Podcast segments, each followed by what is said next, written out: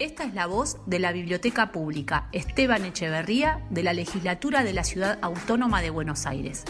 En esta serie de podcast lo que vamos a desarrollar es una diversidad temática con el fin de difundir nuestras colecciones, hacerlas accesibles y generar cercanía entre vos y este patrimonio que es de todas y de todos.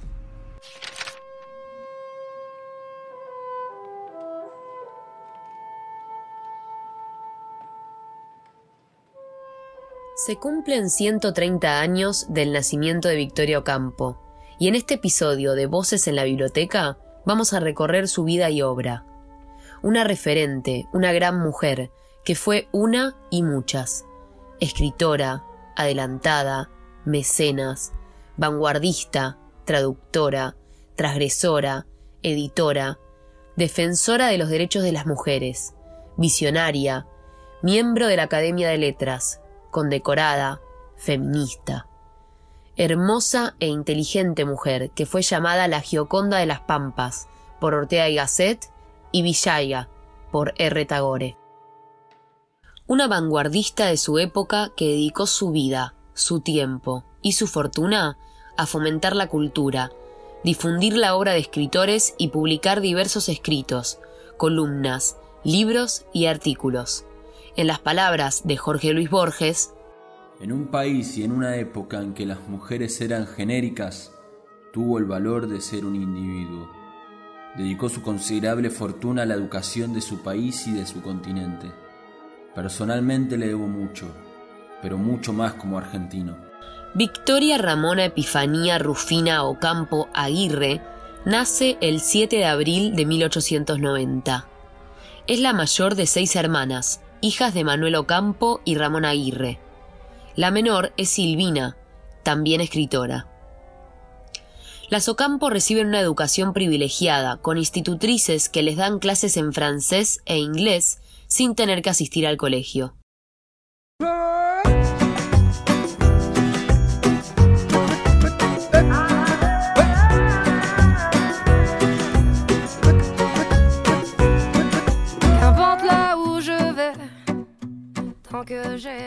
Residen en San Isidro, en la mansión Villa Ocampo.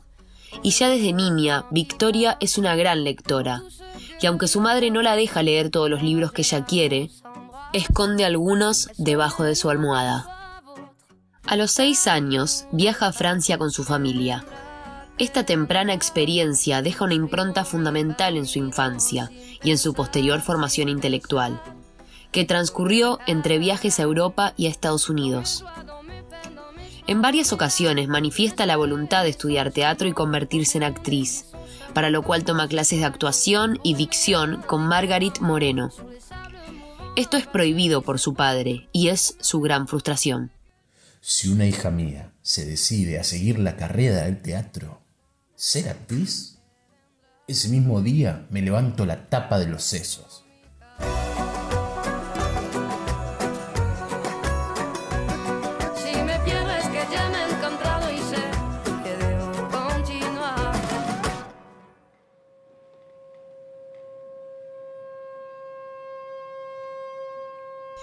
Victoria intuye que su insatisfacción es más profunda. Le resulta mezquino el destino doméstico que la sociedad le asigna a las mujeres. Ella misma ya tuvo que dejar de andar en bicicleta y a caballo por órdenes de su padre. Y siente los límites de una educación que no le ofrece más que estrechos horizontes de vida familiar. A pesar de su vida acomodada, se siente siempre inquieta, quiere más, Aquí otra impresión de Jorge Luis Borges. La generosa ambición de querer ser sensible a todos los países y todas las épocas. Yo creo que lo que Victoria hizo fue sentir que el mundo era una fiesta y que esa fiesta le ofrecía muchos sabores y querer gustarlos a todos y hacer que los otros gustaran de ellos. Siempre fascinada con lo literario, en 1920 publica su primer artículo en La Nación sobre la Divina Comedia de Dante Alighieri, titulado Babel. Luego sus primeros libros, de Francesca Beatriz, en Revista de Occidente, gracias a José Ortega y Gasset, y La Laguna de los Nenúfares. Contrae matrimonio a los 22 años con Bernardo Mónaco de Estrada, un abogado aristócrata. Su biógrafa, Esther Vázquez, recuerda que se desilusionó porque se percató de que había cambiado una esclavitud por otra. Al año de casarse y ya separada, se enamora del primo de su esposo, Julián Martínez, un diplomático. Con él mantuvo una relación poco convencional por muchos años.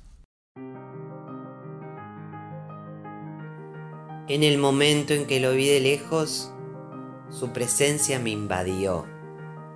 Solo nos saludamos esa noche entre mucha gente, pero yo lo miré como si temiera no volverlo a ver. Es una mujer de grandes pasiones, con independencia para elegir a sus amantes, algunos mucho más jóvenes que ella. También es la primera mujer en manejar un auto en Buenos Aires. Victoria tiene también otra pasión, la literatura, que la lleva a fundar en 1930 la revista Sur, nombre sugerido por Ortega y Gasset, el filósofo español. La revista cuenta con un equipo de asesores y colaboradores extranjeros, como el mismo Ortega, García Lorca, García Márquez y Gabriela Mistral. También escritores argentinos poco conocidos en ese entonces, como Jorge Luis Borges y Adolfo Bioy Casares. La revista se imprime cada dos meses y circula en todo el continente. En su libro La máquina cultural, maestras, traductoras y vanguardistas, Beatriz Sarlo describe así aquel infrecuente pasaje de la aristocracia del dinero a la aristocracia del saber.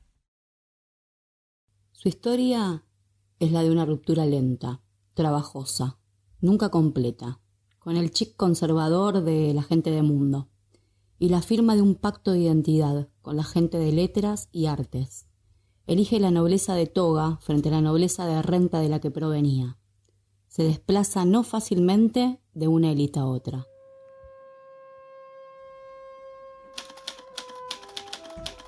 Victoria Ocampo dirige la revista en forma ininterrumpida durante cuatro décadas. Desde sus páginas difunde las obras de los grandes creadores e intelectuales de Argentina y el mundo, y combate toda forma de totalitarismo. En 1933, Victoria crea la Editorial Sur para completar su proyecto de difusión literaria, publicando novedades de autores extranjeros. Romancero Gitano, de Federico García Lorca, fue la primera publicación de la editorial. Libros de André Malraux o Virginia Woolf, a pocos meses de su publicación original, son traducidos y editados por Sur. También publicó a Juan Onetti, Horacio Quiroga, Carl Jung, Par Sartre y Albert Camus, entre otros. Sur no se identifica con una tendencia literaria, sin embargo, una gran parte de sus colaboradores habían sido integrantes del Grupo Florida, aquel colectivo de artistas de vanguardia de la Argentina, que mantuvo durante la década de los años 20 una disputa ideológico-literaria con otro grupo, el de Boedo. El sector vinculado a Florida, en ese entonces elegante calle de Buenos Aires, está integrado por poetas que sostenían la pureza de la poesía, opuesta a la contaminación social de la literatura de ficción, y que contradictoriamente rechazaban el mercado, pero estaban ansiosos de reconocimiento.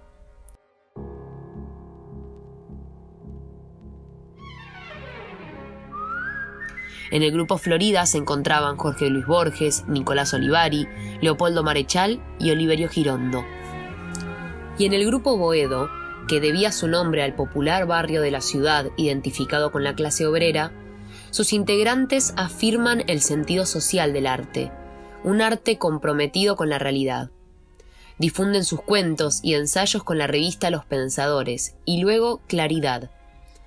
Entre ellos se encuentran Roberto Mariani, Álvaro Yunque, Elías Castelnuovo y Antonio Zamora. La revista Sur es condenada por un amplio espectro que abarca a sectores de derecha e izquierda, como extranjerizante, cosmopolita y elitista. En realidad, el elitismo que de manera explícita sostiene y promueve Victoria Ocampo tiene que ver exclusivamente con la calidad artística, sin consideración de fronteras, según expresa ella misma. En el arte no caben la igualdad ni la caridad. La obra está bien o mal escrita, bien o mal pensada. No hay más pasaporte que el talento.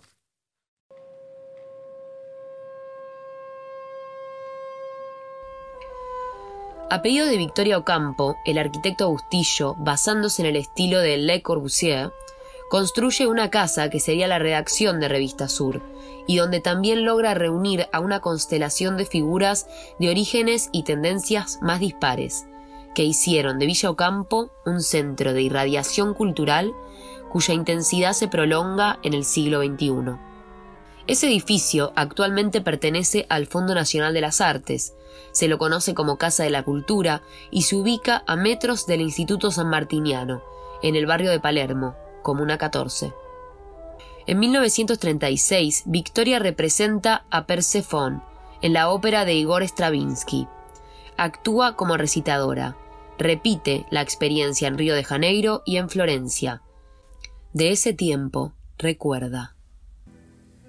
La Persephone es el recuerdo más dolorosamente feliz de mi vida. Digo dolorosamente porque hubiese deseado seguir haciendo esa clase de cosas que es lo mejor que he hecho en mi vida.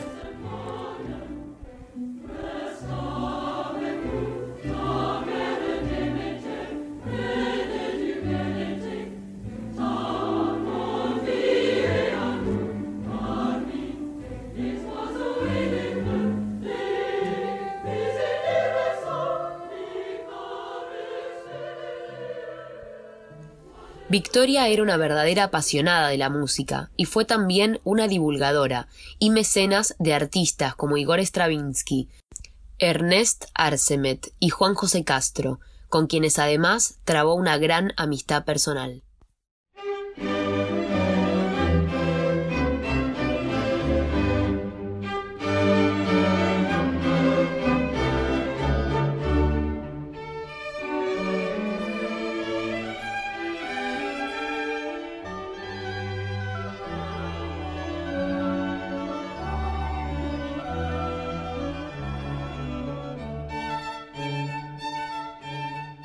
La música es, cuando entramos en ella, como el mar. Nuestro cuerpo pierde el peso habitual, nos sostiene y nos transporta, como ningún otro arte.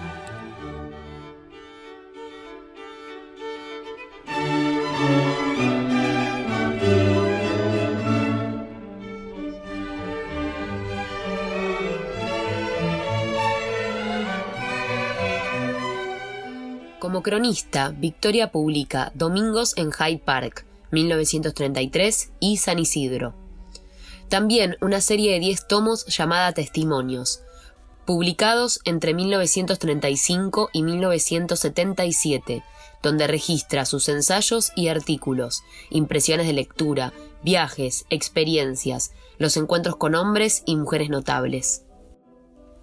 Entre ellos se destaca Impresiones de Nuremberg, un escrito que narra lo acontecido en los juicios posteriores a la Segunda Guerra Mundial. Es que Victoria fue la única mujer invitada a presenciar ese momento, dado que era una mecenas ya reconocida internacionalmente. Yo no soy una escritora, soy simplemente un ser humano en busca de expresión. Escribo porque no puedo impedírmelo, porque siento la necesidad de ello y porque es mi única manera de comunicarme con algunos seres, conmigo misma, mi única manera.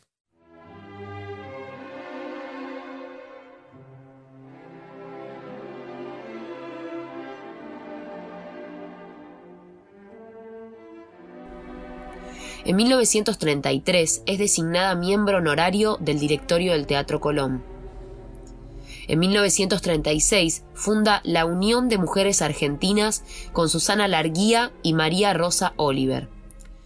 Ocampo lucha para impedir la promulgación de una reforma a la Ley 11.357 de 1926, que pretende quitar los derechos civiles a la mujer ya concedidos. En una conferencia radial que se escuchó en Buenos Aires y Madrid, logra que no se vote la reforma de la Ley de Derechos Civiles, se publica además en el diario La Prensa el artículo A las mujeres argentinas. Victoria ya sabe del empoderamiento de las mujeres. Ese mismo año escribe en la edición La mujer y su expresión de Sur.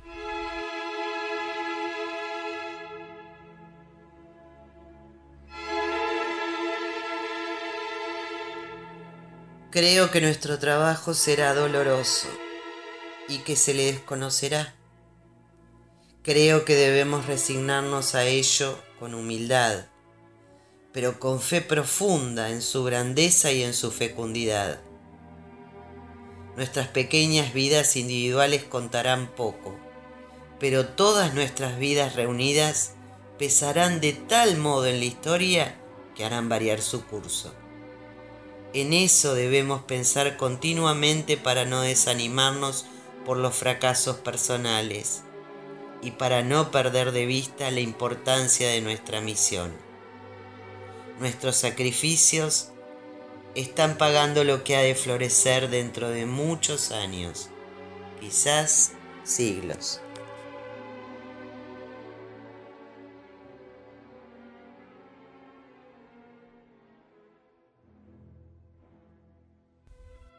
Comprometida con su tiempo, se pronuncia contra los estados totalitarios, tanto de derecha como de izquierda. Por medio de las ediciones de letras francesas, publica en 1944 una serie de libros a beneficios de la resistencia francesa. En 1950 recibe el Gran Premio de Honor de la SADE y, en 1958, se incorpora como miembro del directorio del Fondo Nacional de las Artes cargo al que renunciaría en 1973. Nueve años después, en 1967, es condecorada con la Orden de la Legión de Honor y nombrada Comendadora del Imperio Británico. Más adelante, ingresa en la Academia Argentina de Letras como la única mujer designada.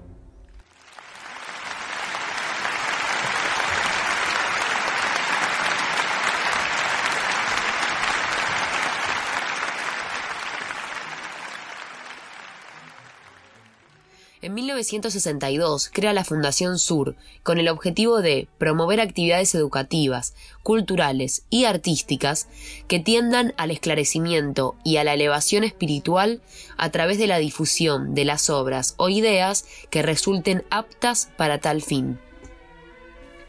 Por parte de la revista, desde el principio de los 60, Sur soporta problemas económicos que aumentan con el paso del tiempo divergencias internas y sucesivos cambios en los puestos de redacción. Ya en 1971, la revista deja de aparecer con regularidad. A pesar de esto, Victoria lleva a cabo un proyecto que durante mucho tiempo había postergado. Publica un volumen especial dedicado a la mujer.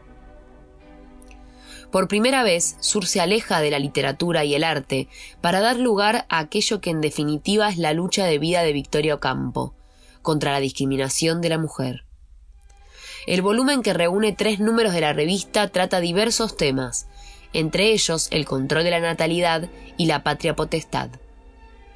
A partir de entonces, continúan apareciendo en forma esporádica ediciones de la revista consagradas a temas especiales.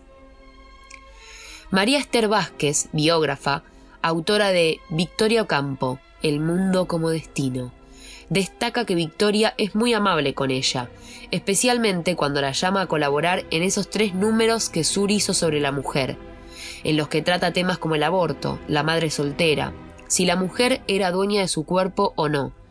Todo ello, por supuesto, desata tempestades.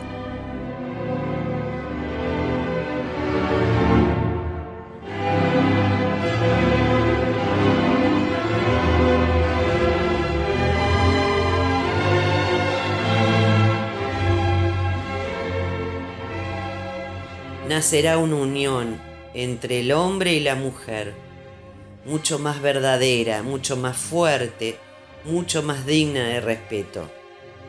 La unión magnífica de dos seres iguales que se enriquecerán mutuamente puesto que poseen riquezas distintas.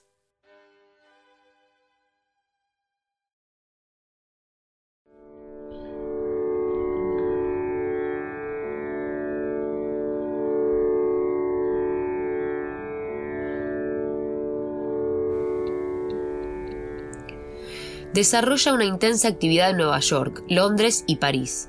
Asiste a las primeras sesiones de la ONU, da conferencias en las universidades de Oxford y Cambridge. Recibe numerosos premios, distinciones y doctorados honoris causa.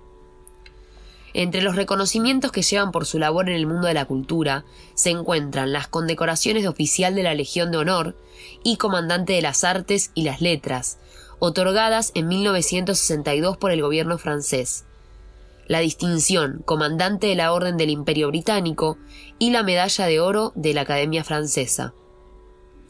Además es distinguida con el Premio María Morse Cabot de la Universidad de Columbia y fue nombrada doctor honoris causa por la Universidad de Harvard.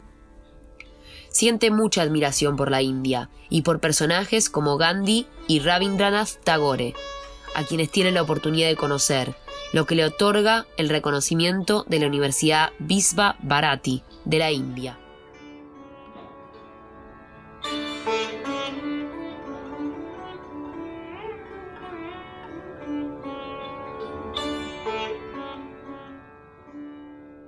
En el libro Diálogo con Borges, que en 2014 publica la editorial Ateneo junto al sello Sur, se recogen las cartas entre Victoria Ocampo y Jorge Luis Borges, las conversaciones sobre sus orígenes familiares, el retrato que Victoria hizo sobre Georgie.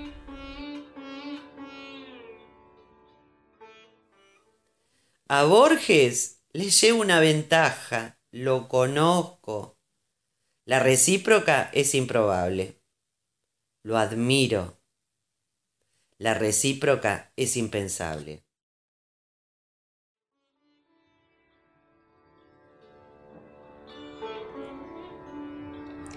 Y el que Borges delineó sobre ella. Si me piden un recuerdo de Victoria, es curioso. Yo recuerdo que nunca estábamos de acuerdo y que siempre nos queríamos mucho. Este es un rasgo grato, el hecho de poder estar en desacuerdo con alguien.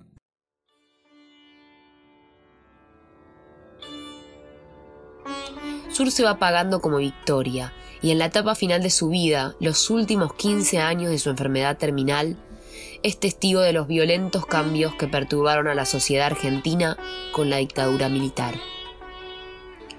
En el año 1973, Victoria dona la Casa de San Isidro a la UNESCO, residencia del actual observatorio UNESCO Villa Ocampo, ya que ella y la institución compartían valores tales como la cultura, como factor de desarrollo y de inclusión social, la promoción de la diversidad cultural y de los derechos de la mujer, la tolerancia y la apertura a ideas y a creencias ajenas.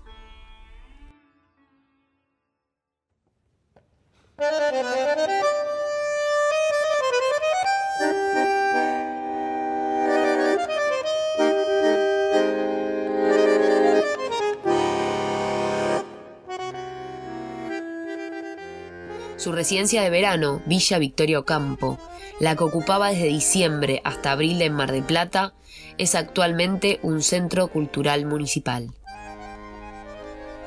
Victoria Ocampo fallece a los 89 años, el 27 de enero de 1979, en su casa de San Isidro. Y en su despedida final, Borges no deja lugar a dudas sobre su legado con estas palabras.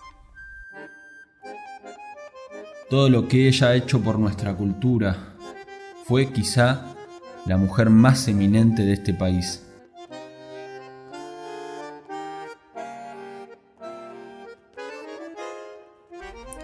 En memoria de Victoria Ocampo, por los trabajadores de la Biblioteca Pública Esteban Echeverría.